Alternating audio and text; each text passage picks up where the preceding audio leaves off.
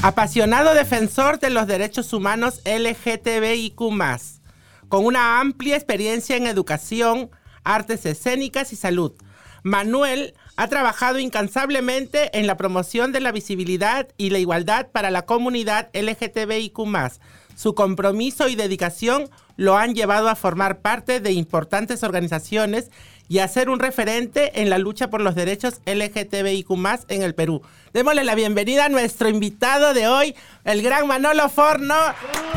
Gracias, gracias, y también gracias por invitarme.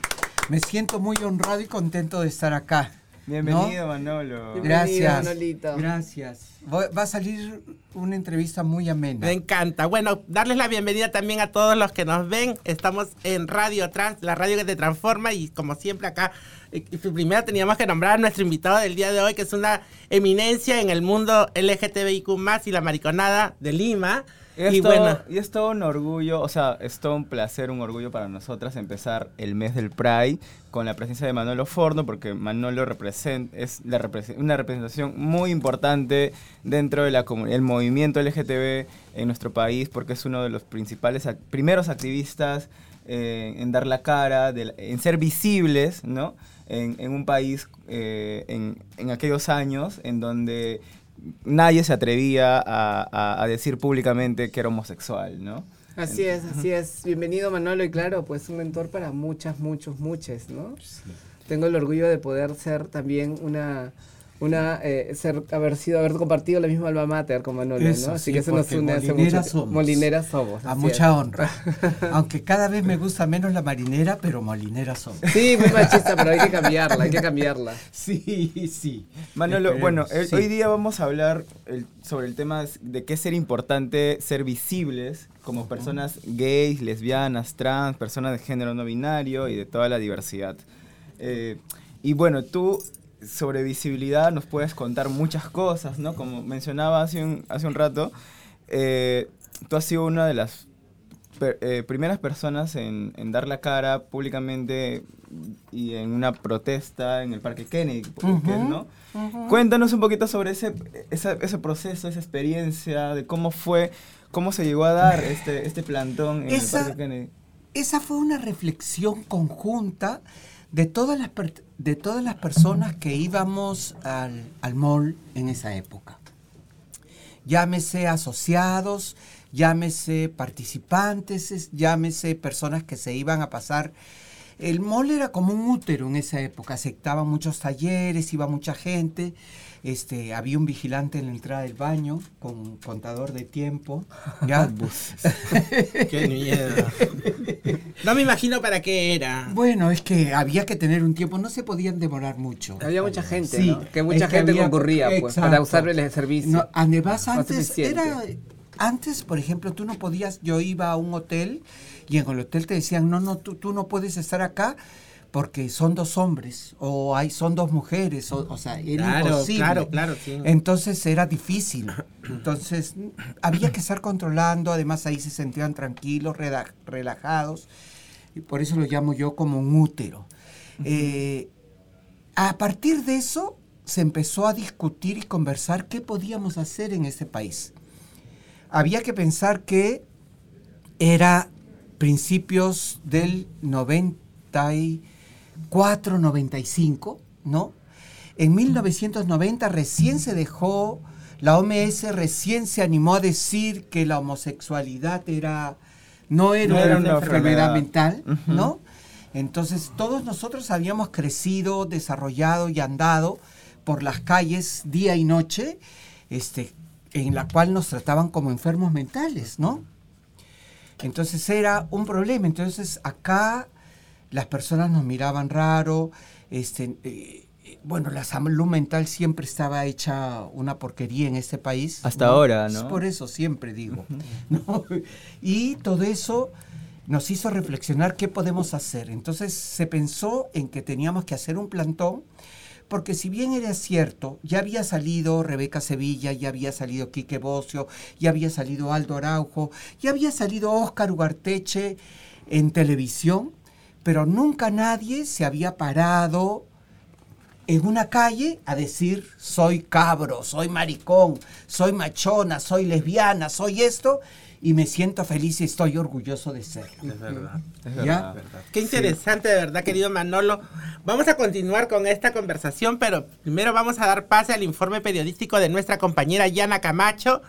Ahí vamos. ¡Feliz Día del Orgullo!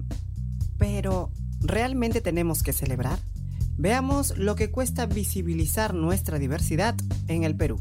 En nuestro país no existe ninguna ley para las ciudadanas LGTBIQ. Las personas trans seguimos sin tener un reconocimiento de nuestra identidad. Las personas del mismo sexo no se pueden casar. Legalmente no se reconocen los crímenes por prejuicio y estigma, o crímenes de odio por la identidad o expresión de género u orientación sexual de las personas. Precisamente, en los tres primeros meses del año se identificaron al menos cinco asesinatos contra mujeres trans. Ellas pagaron con su vida el ser visibles. Entonces, ¿qué orgullo celebramos? Esta pregunta puede tener múltiples respuestas y dependerá de la persona LGTBIQ a quien se le pregunte. Por ejemplo, un hombre que ha llevado una doble vida sin aceptar su sexualidad y de pronto decide aceptar su homosexualidad o bisexualidad, qué orgullo de atreverse a dar ese paso. Los chicos gays que rompen el molde de lo masculino, porque mientras menos se noten las plumas es mejor, empiezan a tener una expresión de género femenina o no binaria. Qué orgullo tener el coraje de hacerlo en esta sociedad.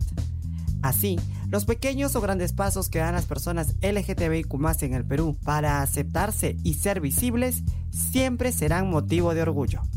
Muchos hombres y mujeres LGTBIQ se fueron de esta vida sin disfrutar plenamente su diversidad, sin ser visibles. Por ello, este mes del orgullo remarcamos nuestra lucha por los, las, les que ya no están. Yo me siento orgullosa por haberme levantado las mil veces que me tumbaron al suelo, diciéndome que el Perú no estaba preparado para periodistas trans. Y ahora me visibilizo como una profesional trans, como una periodista trans. ¡Qué orgullo! Al igual que yo, ustedes compañeros en cabina han decidido ser visibles. ¿Cuál es su máximo motivo de orgullo? Informa Yana Camacho García.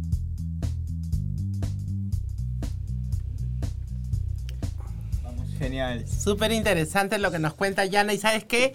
Desde acá te mando un abrazo, querida. De verdad reconozco tu fuerza y tu poder y tu valor por sentirte orgullosa de lo que eres y seguir saliendo adelante a pesar de que de todas las veces que te dijeron que no podías. Exacto. Eh, sí, pues, ¿no? Yana hablaba esta de visibilidad y ella decidió ser visible, en, por ejemplo, en el caso de ella con su identidad, ¿no?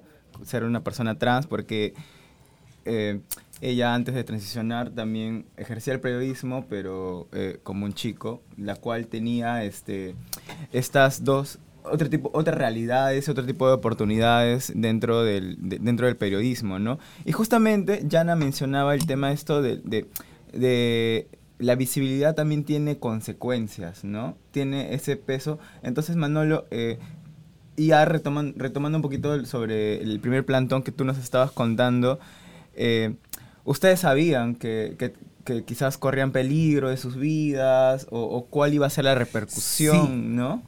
Eh, Sí por salir a, la- sabíamos. a la- a las calles y ser visibles.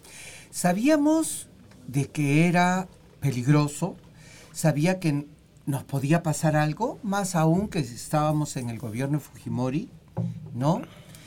Y este sabíamos que el centro de Lima estaba vigilado con fuerzas armadas, que si tú hacías un laberinto, te ponías ahí, eh, con- te iban a levantar y no necesariamente para hacerte feliz, sino para llevarte a ¿no? Entonces, eso había que. Entonces empezamos a darle vueltas. ¿Dónde lo hacemos? Y es ahí donde en las discusiones se nos ocurre la idea de hacerlo en Miraflores. ¿Por qué? Porque en esa época era el sitio más seguro de todo Lima. No era por ser burgueses, por esto, porque ahora mucha gente dice, sí, ¿por qué se fueron a Miraflores? Porque no queríamos, éramos 14 cabros y machonas que estábamos solitos, que en el centro de Lima nos podía pasar cualquier cosa, o sea, por las Fuerzas Armadas, la policía y la misma gente que estaba ahí, ¿no? En la Plaza San Martín o en la Plaza de Armas. Entonces decidimos hacerlo en el Parque Kennedy. Sacamos permiso, pero teníamos miedo, teníamos miedo que alguien saque una pistola, que nos disparen, que llegue la policía y este, nos ataquen.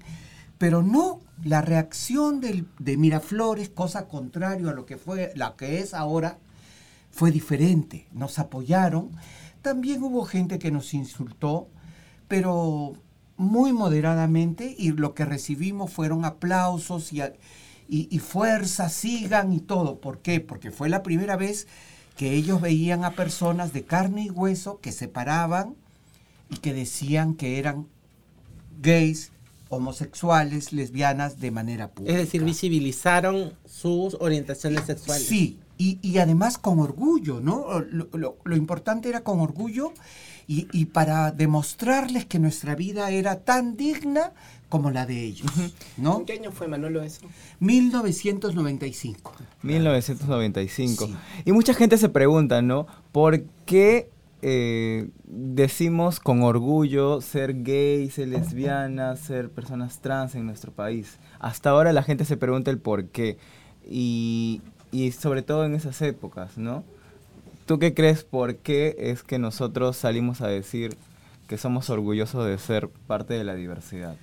Es necesario, porque nosotros, o sea, si bien se supone que hemos nacido con derechos, en la práctica no tenemos ningún derecho, ¿no?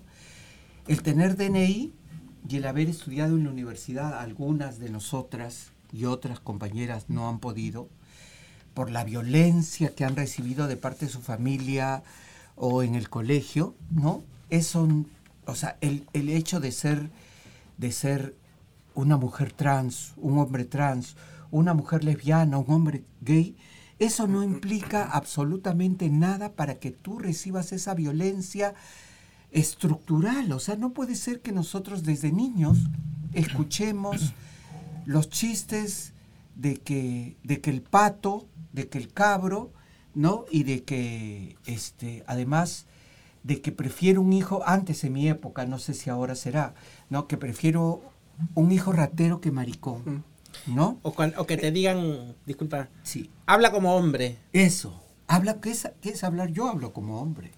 Amanerado, me encanta. O este chiste asqueroso que hacían los cómicos ambulantes, ¿no? Que digan, quiero ser un hombre. Exacto. Quiero ser, yo soy un hombre, que me gustan los hombres. y tengo placer cuando me rozo con un hombre. Eso es. No, si hay que decir las cosas, hay que decirlas. bien, y hay que visibilizarlo. Claro. estamos y eso es parte de la visibilidad. Ahora, también debemos tener claridad absoluta que eso tiene un costo para nosotros. Y nosotros debemos meternos en la cabeza que si vamos a luchar con orgullo para tener una vida digna, eso va a tener un costo. Que debemos quitarnos eh, el rollo en la cabeza de que no nos va a pasar nada. Debemos estar alertas, debemos construirnos estrategias para enfrentarnos a esta sociedad y a esta cultura heteronormativa donde hay una mayoría heterosexual que constantemente nos está recordando que somos diferentes y que por eso no somos iguales a ellos y no merecemos ser iguales y no merecemos estar en una sociedad igualitaria. Manolo, ¿Cuánto tiempo tuvo que pasar en ti para poder tener este cuestionamiento crítico del sistema en el que vivías y las normas que te afectaban? Para poder decir, soy yo y quiero ser yo y quiero salir adelante yo visiblemente. Ya, ha sido todo un tiempo. O sea, lo que pasa es que yo he recibido este trato diferencial no en mi casa. En mi casa, mis padres y mis hermanos me aceptaron tal cual soy, así como soy. Y ellos me protegían y mi madre me lo dijo. Yo cuando vi que tú eras diferente, yo tenía que educarte y darte más recursos porque tu vida iba a ser más difícil de la que de la de tus hermanos. Ahora, eso nunca me lo, me lo dijo cuando yo era grande, ¿no? Cuando yo un día le dije, ¿sabe mamá? Si me llama Julio por teléfono, dile que no estoy. Y ella me dijo, yo siempre he sabido lo que tú eres. Yo siempre te he protegido porque tú eres, siempre has sido así. Mm. Y, y eso significa que yo los quiero a todos mis hijos y a todos los voy a querer, porque todos ustedes son mis hijos. Eso me dio fuerza para seguir. Pero frente a un intento de abuso sexual, frente a violencia homofóbica y bullying en el colegio, frente a silencios en la universidad, en la agraria, mis compañeros, yo tengo que agradecer que me sentí muy bien, pero había algo que faltaba. Mis vínculos con la izquierda, ahí me encuentro con que se hablaba acerca de la igualdad del mundo, la igualdad entre las personas y la lucha de clases para, para una sociedad igualitaria, pero me decían que cuando debería yo tener a mi compañera, y a mí las compañeras no me movían un solo pelo. ¿no? Entonces ahí esa fue mi primera reflexión. O sea, ¿qué hay para encontrar esto? Ajá. Y, esa parte es muy importante e interesante porque también en, esos años eh, ser militantes eh, de, partidos políticos visiblemente como personas LGTB tampoco eh, era una cosa muy común, ¿no? No. Y entonces, este... Habíamos, habíamos varios, pero todos nos encontramos en la cantina de Carabaya a contarnos nuestras penas. ¿No? Además que eh, valía, y valía un, un, planteamiento muy claro entre que la homosexualidad era producto del sistema capitalista y por lo tanto debía desaparecer. Ah, es un discurso que ha sido utilizado por algunos políticos ahora, ¿no? Anacrónico, hay que pero, decirlo. Sí, pero todo eso me llevó a una reflexión, ¿cómo tengo que hacer para luchar? O sea, primero yo solo, pero obviamente este acercamiento con las demás personas es que empecé a darme cuenta que yo no era el único, que había la compañera, la otra compañera, el otro compañero, que tenían puntos de coincidencia conmigo. Y a partir de eso, es en el mall donde se empezó a generar estas discusiones de qué podemos hacer, primero, para transformarnos, luego para transformar el grupo más cercano que está o sea, nuestra familia, nuestro entorno y después qué podemos hacer para transformar el resto de cosas. No fue fácil. Manuel, en función de lo que dices, vuelvo a pensar sobre el tema del rol político, ¿no? Lo que a veces la gente y ese sistema nos hace ver a la política como algo lejano, nos hace tenerle miedo, pero cuán importante es la política, el entender que nuestros cuerpos son políticos, nuestra vida lo es y que es importante hacerlo. Yo me ponía a pensar que eh, nos puedas contar también tú qué es lo que se vivió y que mucha gente joven del LGBTQ no lo, no lo ubica, pero y, que lamentablemente también por la ignorancia en la que nos encontramos, eh, sigue prefiriendo o, a Fujimori, ¿no? Sin contar de lo que ha sido, este, o sea, que nos cuentes un poco cuál fue el periodo de Fujimori nefasto, o sea, cómo no invisibilizó completamente las comunidades y todo ello. Fujimori entró en, el 90 y salió en el 2000, ¿no? y cerró filas con todo, o sea, cerró cerró congresos, cerró eh, instituciones, cooptó. Tribunal eh, Constitucional. Eh, además, este, Blancanélida Colán en la fiscalía, ¿no? cerraba y alentaba todos los procesos. sobre las cuestiones, además, se empezó a utilizar el discurso de que las orientaciones sexuales o la sexualidad de las personas, las identidades de género que no se hablaban pero existían, ¿no? Eran cuestiones personales. O sea, yo te acepto a ti, pero porque a ti no se te nota. Yo te acepto a ti porque tú, si te entrepiernas con, con, tu, con tu esposo, ¿ya? Lo haces entre cuatro paredes y no pasa absolutamente nada. Pero si tú empezabas a cuestionar, entonces inmediatamente era señalado y decir hay que corregir. Igual como, como si fueras tú un delincuente, una persona enferma, esa mentalidad. Ahora, eh, para mí la reflexión que tú me planteas es importante. A través de todos estos años, yo me he sentado, me he echado en mi cama, me he puesto a andar y a analizar y, mi cerebro ha empezado a dar vueltas a ver qué ha hecho los neoliberales, ¿no? los que se dicen neoliberales, para que nuestra vida mejore. ¿Qué ha habido? ¿Qué ha hecho estas empresas, ¿no?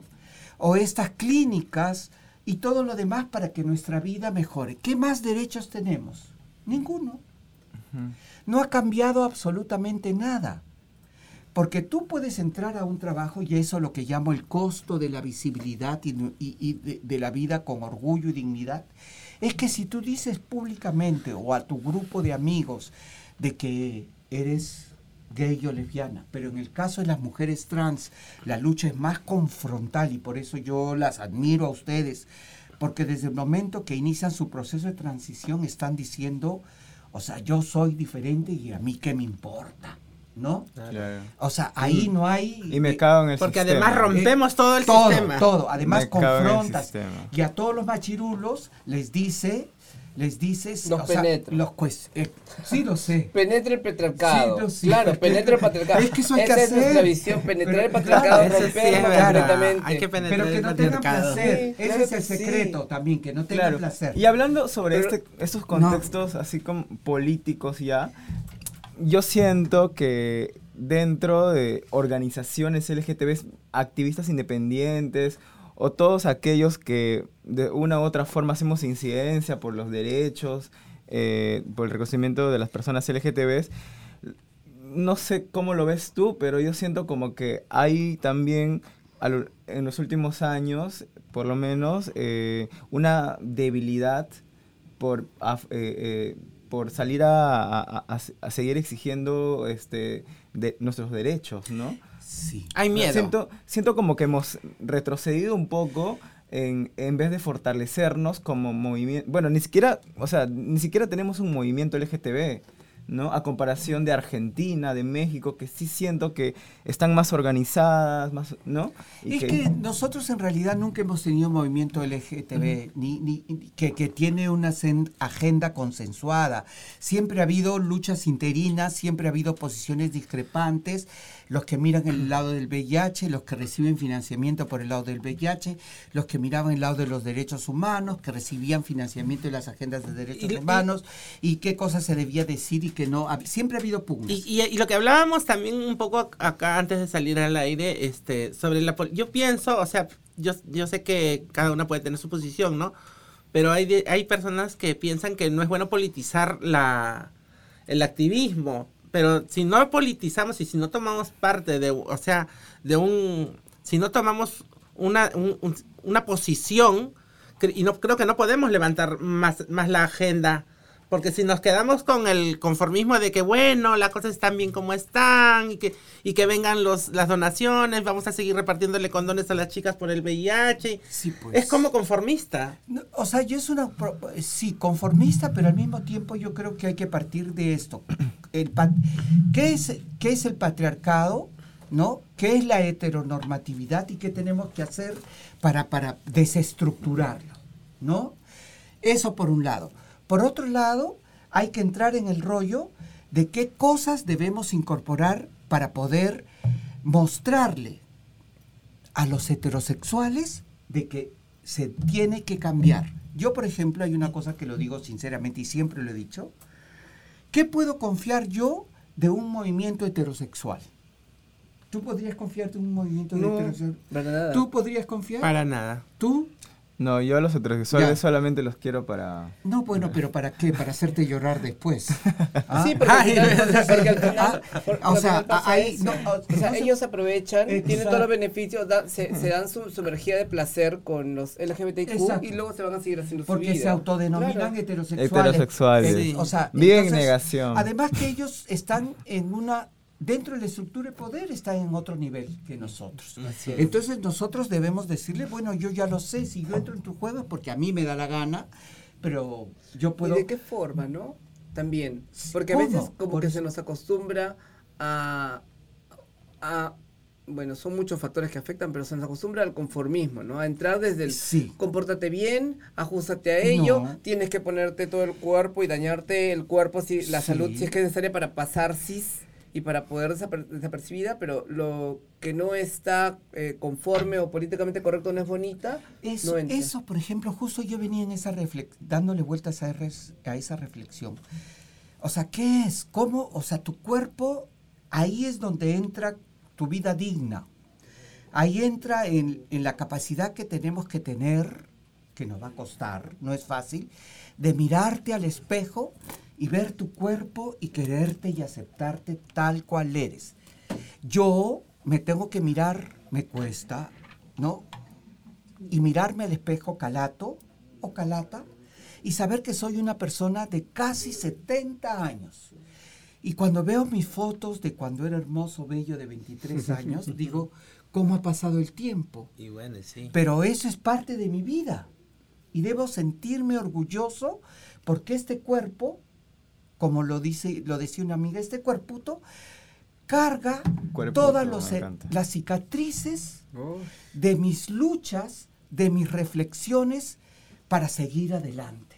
O sea, yo mirando mi cuerpo voy a mirar todo lo que he hecho para salir adelante. Así como yo- tú, ¿me entiendes? Claro. Eso es. Eh, eso es lo que Qué se- fuerte lo que dices, Sí. pero que de verdad que sí.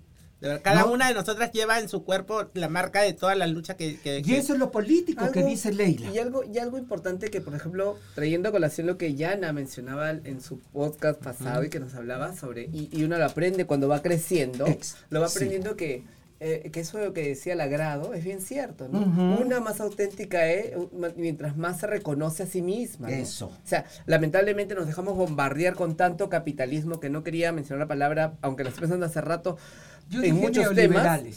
O sea, nos, nos bombardea de tantas cosas que estamos Ah. buscando el estereotipo que nos bombardea el capitalismo. Para ser aceptados, Así que es lo Y no peor. estamos viendo lo que queremos dentro de nosotras mismas, ¿no? Sí, o sea, y, sí, y a veces sí. una es más atractiva porque reflejas quién eres. Y eso es lo más atractivo que puede una persona, Eso, ¿no? sí. Una persona con personalidad, con actitud y que muestre ello, ¿no? El teatro me ayudó mucho a encontrar esos nudos, esos monstruos, esos fantasmas que tenía escondidos o que yo los había escondido abajo, ¿no?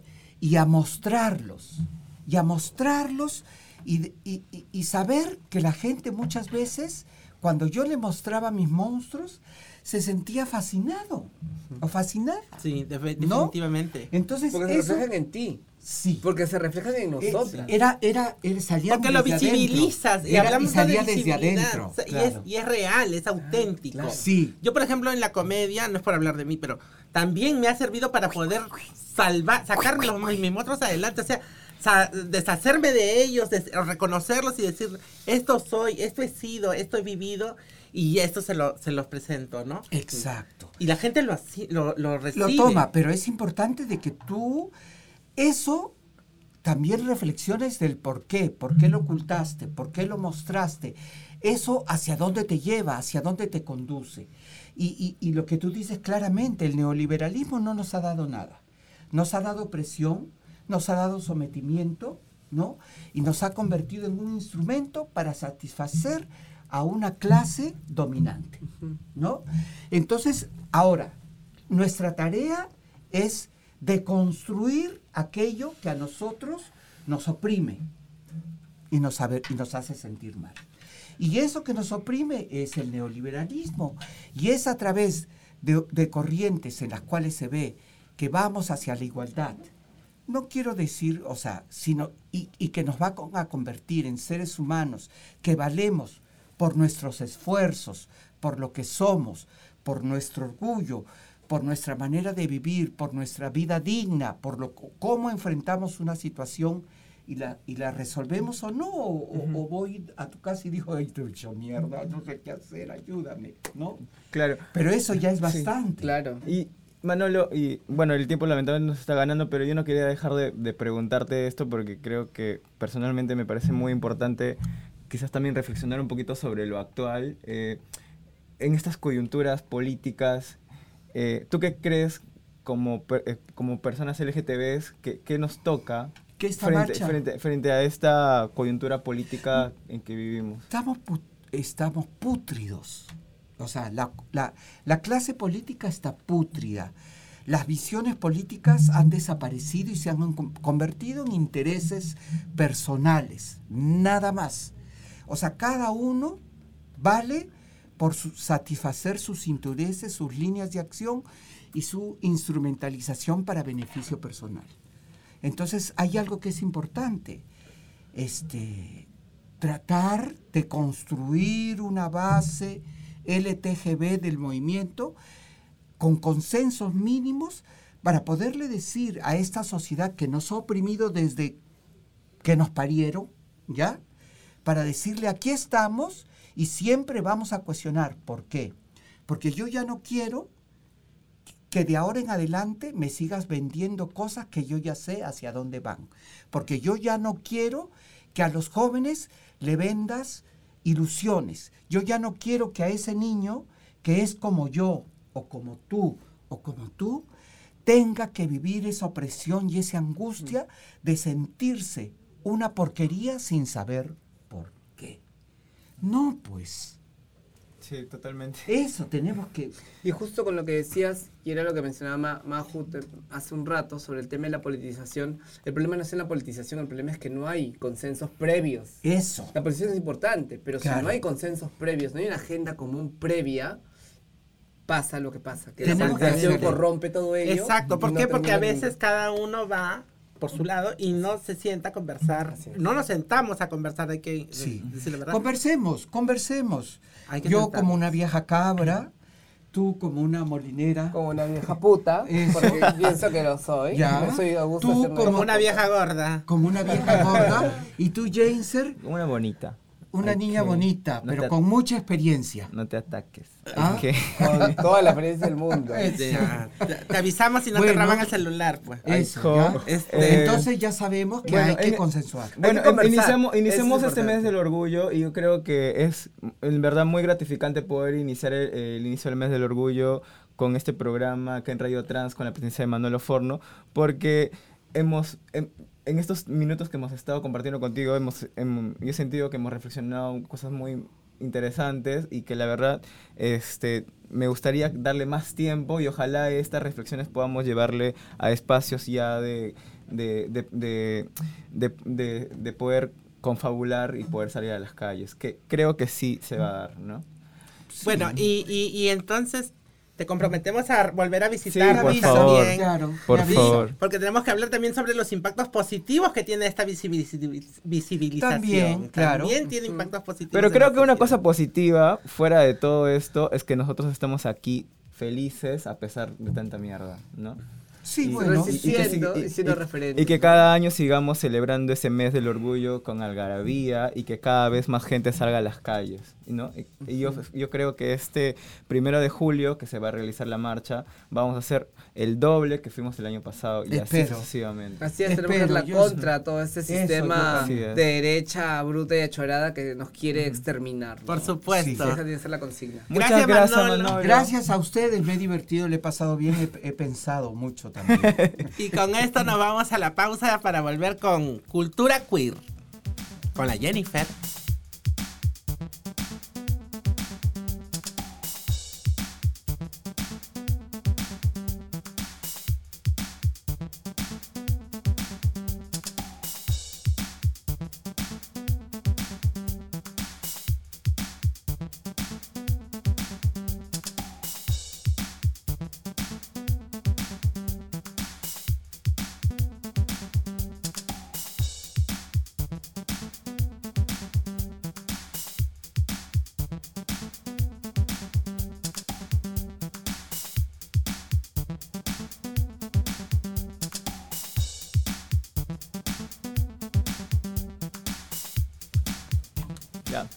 Hola, ¿cómo están, chiques? Empezamos con este segundo bloque con cultura queer.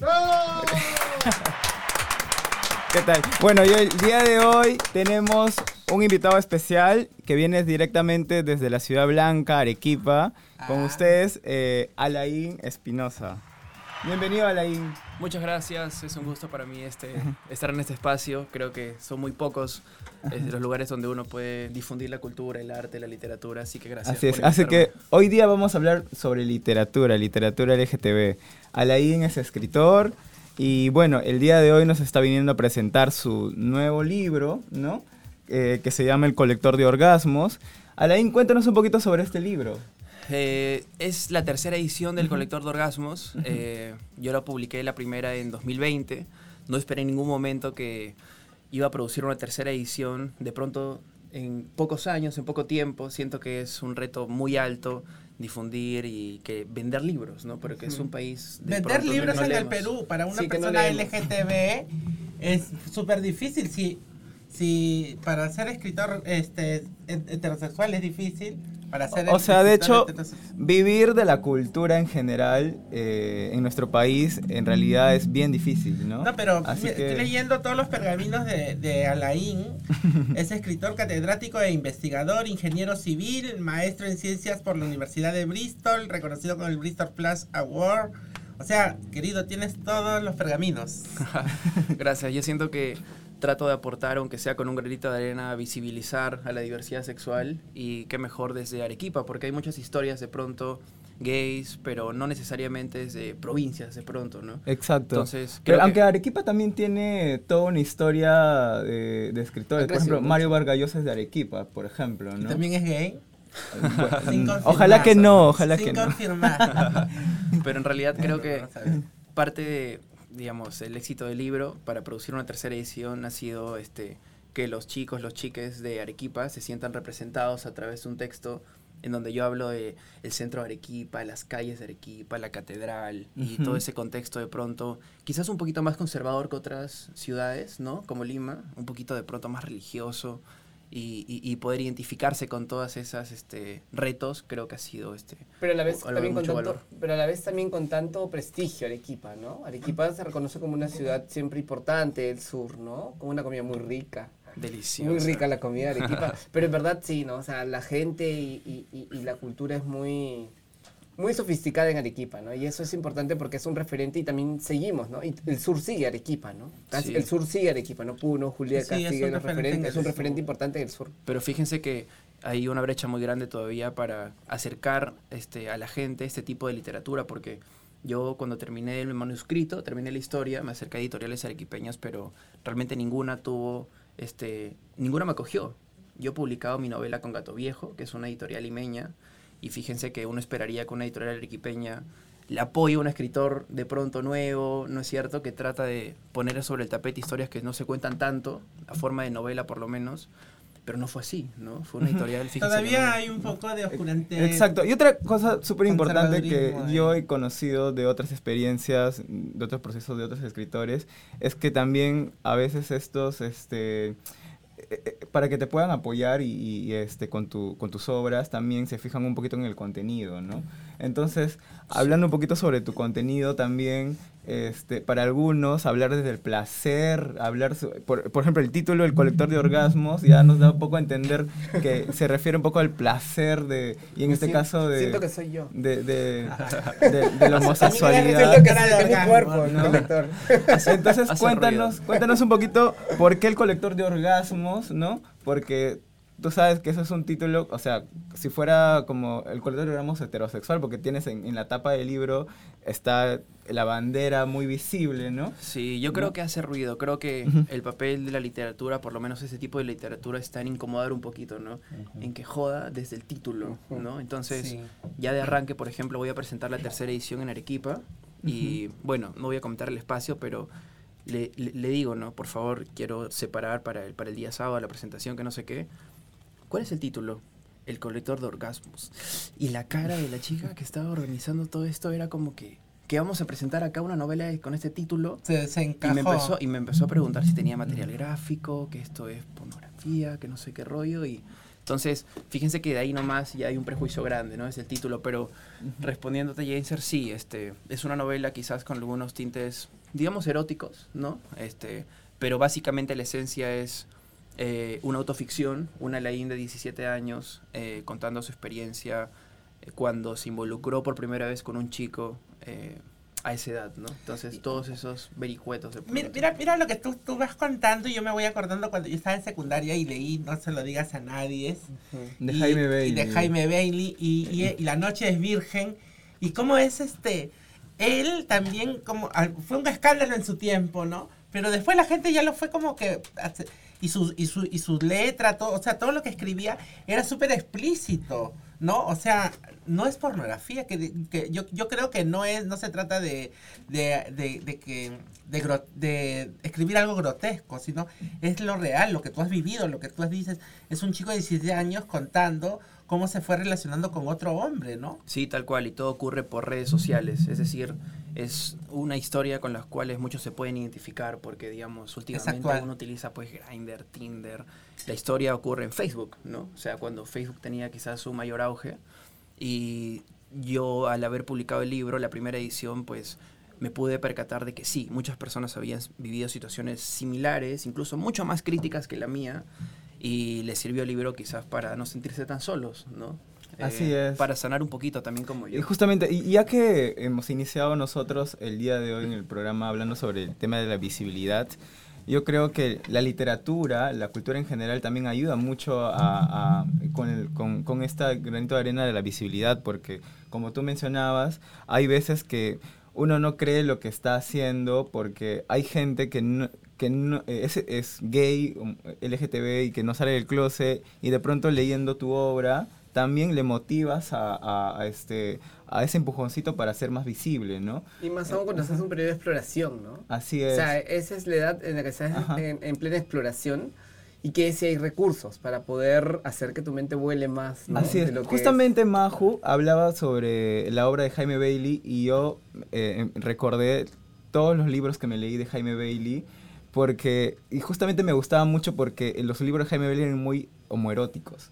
¿No? yo disfrutaba mucho eh, todas las historias que contaba Jaime Bailey y decía, mira, yo, eh, ¿por qué no puedo vivir estas experiencias, no? O sea, yo tenía 15 años y entonces, eh, no sé, para ti, ¿cuáles han sido como esas influencias o, algún artista o algún escritor que te haya inspirado quizás este, para poder hacer ese tipo de literatura o es algo muy personal tuyo? Bueno, en lo personal siento que esta historia en particular nace de una necesidad que tuve yo de exteriorizar lo que sentía en un momento, de contarlo, quizás de sacarme de encima un peso enorme y atreverme a sanar a través de la reacción de la escritura. ¿no? En ese momento no tenía la confianza absolutamente con nadie para contarle todo lo que yo estaba atravesando, para decirle, me gusta un chico, estoy conversando con un chico por Facebook todos los días y me estoy sintiendo así, sano. Yo recién estaba explorando mi sexualidad este, quizás me consideraba heterosexual y de pronto después bisexual. La sexualidad es un espectro. ¿Y, y, ¿quiénes, ¿Y quiénes son tus escritores favoritos? Yo creo que tengo influencia de pronto de cuentistas, ¿no? Me gusta mucho Julio Ramón Ribeiro, por ejemplo. Ribeiro, Siento que quizás es uno de mis escritores favoritos. Obviamente que no tiene historias LGTB, pero ah, me encanta su narrativa. Sus cuentos. Sí, sus cuentos, este... Claro, a veces, a veces nuestros referentes no pueden ser necesariamente LGTB, ¿no? Sí. Pueden ser quizás también otras personas que no, no, no de la diversidad, ¿no? Rodolfo Gabo. Ale, y en este proceso personal, ¿tu familia ha cumplido un rol importante también? Es una buena pregunta. Realmente yo siento que hasta ahora tengo una homofobia enorme, internalizada. Siento que aún no me permito ser yo mismo, a pesar de que, imagínense, tengo una novela claramente homosexual. Este, en algún momento me han preguntado también cómo te sientes eh, en un espacio, porque como bien decían, soy ingeniero civil ya también. Entonces, en un espacio de pronto quizás donde uno tiene una mentalidad distinta, ¿no? Ingeniería, civil y, ese rollo, y cómo me siento yo en esos espacios, ¿no? Entonces es complejo. Particularmente, particularmente, este, ha sido un reto con mi familia porque cuando yo publiqué el libro ya se había salido del closet, pero fíjense la dificultad del título, ¿no? Mi, mi mamita, que bueno, la quiero con toda mi alma, pero tampoco puedo culpar eh, a la forma como la sociedad la ha pulido, ¿no? En esos temas y me dijo, ¿qué es este título? No, no voy a leer nunca esta novela. Orgasmo, ¿qué es eso? Me parece un título obsceno. Entonces, imagínense mi chamba de publicar un libro, buscar una editorial, de tener una portada, de bancarme muchas cosas, de ser vulnerable a muchísimas personas en entornos laborales, en, entornos de, amigos, que de por sí, pues ustedes saben, en entornos amigos, este, igual hay gente pues muy homofóbica, Sí, totalmente. y qué lindo lo que has dicho, enorme. Sí, y es lindo lo que has dicho, ¿no? Porque a veces pensamos que las familias de una persona LGBTIQ siempre va a estar a tu favor, pero no hay mucha homofobia internalizada en cada mensaje que lo hacen y por más que te quieran, por más que estén a tu lado acompañándote, como tú lo has dicho, han sido criados y pulidos de esa manera y su homofobia es tan marcada que está en todos los actos que tiene alrededor tuyo, ¿no? Y es Pasaron. Así es. Y, y, otra, eh, una cosa interesante lo que cuentas, porque esto no es tu primera edición, ¿no? O sea, esto ya es la tercera que tú comentas. Entonces, ¿Cómo ha sido tu experiencia con las dos anteriores? Sí, no, mira. ¿Y por qué esa, este, esa terquedad de, de sacar más Bueno, pero digamos de que ya en una tercera edición eres un escritor exitoso, querido. Ya. Pero también es un gran esfuerzo también, como tú mencionabas, ¿no? Sí, es un esfuerzo. Yo creo que es un esfuerzo. Para terminar esa parte de la historia, en la primera edición, mi mamita tuvo ese comentario, obviamente que yo me afligí bastante, ¿no? O sea, yo sé que cuento la historia para sanar en un proceso quizás de redención, pero sí quizás necesitaba ese apoyo de pronto, ¿no? Pasaron tres, cuatro semanas, tuve entrevistas, bastantes chicos, chicas les, les agradó el libro. Hubo, digamos, un alcance que no imaginé y mi, mi mamita leyó el libro y se despertó este, un día, lo terminó y estaba llorando, entró a mi cuarto y me dijo, ¿dónde estaba yo cuando pasó todo esto? ¿no? Entonces, en ningún momento mi intención era hacerla sentir mal a ella, Mm. pero sí se percató de que muchos de mis miedos, de mis traumas se derivaban pues de un contexto familiar que se, se traslada a la sociedad opresora, ¿no? que Ujú. no, no te deja vivir o ejercer tu libertad. Entonces siento que el libro, que es un pedacito de mí, me permite justamente eso, ¿no? Ejercer de pronto mi libertad, ¿no? Quizás es el privilegio de pronto, pero al fin y al cabo no deja de ser un esfuerzo grande para mí, ¿no? Claro que sí. Así es. Y, lo, y lo- y lo más importante, perdón, Majo, es ello, ¿no? Cómo es lo que debemos hacer, utilizar nuestros privilegios para construir y transformar una sociedad, ¿no? Eso es lo más importante. Ahora, ahora que mencionas un poco esto de la familia, este, y que siempre se dice que la familia es el núcleo de la sociedad, pero también eh, el ser el núcleo de la sociedad también implica que tiene un rol un poco opresor sobre las vivencias de las personas LGTBI. ¿Qué opinarías tú sobre esto? Eh, yo creo que nosotros mismos a veces nos restringimos muchas cosas, ¿no? Siento que no nos permitimos ser nosotros mismos y no nos encontramos en espacios donde deberíamos estar. Por ejemplo, eh, conversaba con Mauricio, director de la red LGTB de Arequipa, y le dije, Mauricio, desde mi posición como yo estoy enseñando en la universidad, y le dije, como mi, profes como mi, pro- como mi posición de profesor, vamos a mandar un oficio juntos y lo voy a firmar yo para que nos apoyen, aunque sea con un espacio de difusión. La universidad donde yo trabajo este, fomenta la marcha por la vida, imagínense, ¿no es cierto? Dios, Entonces nos mandan un correo a nosotros, vayan a la marcha por la vida. Y está de puta madre, pero también apóyennos con la marcha LGTB, ¿no? Entonces estamos creo que en ese proceso, por lo menos estoy tratando yo, como les digo, de aportar este, desde mis posiciones, ya sean laborales o artísticas, para visibilizarnos y representarnos cada vez más. Qué bueno. Lindo lo que dices y eso creo que eh, a quienes escuchan a veces creen que ser activista es tener un cartel en la mano o algo más. Creo que el ser LGBTIQ y vivir en una sociedad donde los derechos no son iguales para todos te hace ser activista de alguna u otra manera Eh, eh, en el espacio donde Sí, estés. y y eso es lo que justamente iba a comentar, porque no ser activista o hacer activismo eh, no necesariamente salir a las calles, cosas por el estilo, ¿no? También, o sea, no sé si tú te consideras activista, pero eh, digamos que ah, reali- haciendo estos tipos de, de libros, creo que también estás como transformando mentes, ¿no? Y, a- y, a- y cambiando un poquito la sociedad, ¿no? Pero yo insisto con mi pregunta, porque esta es tu tercera edición. Ah, sí. Entonces, ¿cómo, te, ¿cómo fue la experiencia con la primera y segunda edición y, y qué esperas de esta tercera edición a diferencia de las anteriores? Bueno, creo que cada vez este, fui descubriendo más espacios eh, para poder difundir lo que es la cultura. Como les dije al comienzo, no hay demasiados, ustedes lo saben mejor que yo de pronto, pero me parece que eh, ha sido muy enriquecedor. Para esta tercera edición, eh, Alberto de Belaunde es escrito en lo que es el, el prólogo, un prólogo hermoso, pucha, yo estoy muy, muy agradecido por él, con él. Y tengo también este detrás mucho apoyo de, de pronto también artistas. Javiera Arnillas ha escrito un comentario, justo conversábamos ayer, y ella es una persona pues este lindísima y ha tenido ese gesto conmigo de hacer el comentario también para esta nueva edición. Tengo a Yero Chuquicaña, Premio Nacional de Literatura, que ha tenido palabras también muy muy gratas respecto a la novela, a la segunda edición, y creo que esta edición está mucho más pulida, hemos trabajado mejor la portada y vamos a presentarla en la Casa de la Literatura a fin de mes, el martes 27.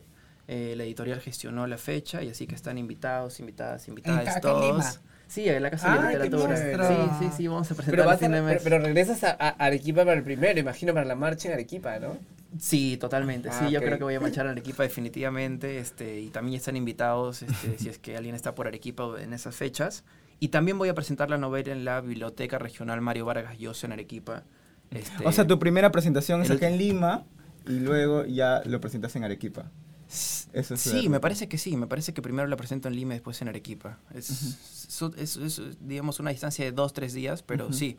Sí, va a ser muy cercana la presentación en, en Lima. Qué genial. Eh, bueno, entonces estaremos esperando esa presentación. Hay que estar ahí. Claro, Tendremos que este, estar ahí de todas maneras. Tomaré su palabra, tomaré su palabra. Claro que sí. Estaría encantado realmente. Me parece que sí. Pero bueno, nada, más bien, Alain, ¿cómo te podemos seguir en redes sociales? ¿Dónde compra el libro? ¿Y dónde compramos el Bueno, ¿ya está disponible el libro o todavía? Me parece que quedan muy pocos ejemplares de la segunda ah, edición. Ya están... Ah, de la este, segunda. Sí, de la segunda me parece que quedarán poquísimos. En Arequipa ya casi no hay. Este, se venden en librerías. En Lima se vende en la librería la familia, este, en el virrey. Buses. La familia. el virrey. Y, y, bueno, me pueden seguir como Alain Jorge en Instagram, este, Alain Espinosa Vigil en, en Facebook. No tengo todavía TikTok, debería animarme a... Pero es una chamba, ¿eh? Es una chamba hacer TikTok. yo me resisto al TikTok todavía. Y así, yo, yo encantado. No te resistes a los puntos. Hay que. y si alguien este, quiere saber más del libro, comentar algo, generar un espacio, yo encantado, siempre estoy atento. Pero esa tercera edición, ¿cuándo sale? ¿Cuándo se puede obtener? En dos semanas. En dos semanas. En dos semanas ya debería estar este. antes de terminar, ¿has, pensado poder hacer transmisiones acerca del libro, contando, no sé, para que la gente pueda engancharlo un poquito y, y despertar un poco más el interés sobre lo que hablas y lo que se dice ahí?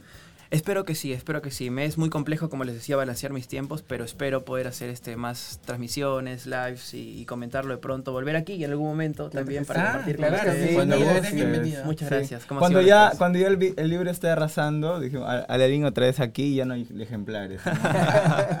Yo encantado. Muchas gracias, de verdad. A ti, a ti por venir. Nada, muchas gracias Aladdin por haber visitado hoy día Radio Trans. Esperamos que no sea la última y esperamos que tampoco sea la, eh, la última vez que puedas tú sacar a adelante un libro más y que después del orgasmo puedas hablar un poco más, más allá del orgasmo.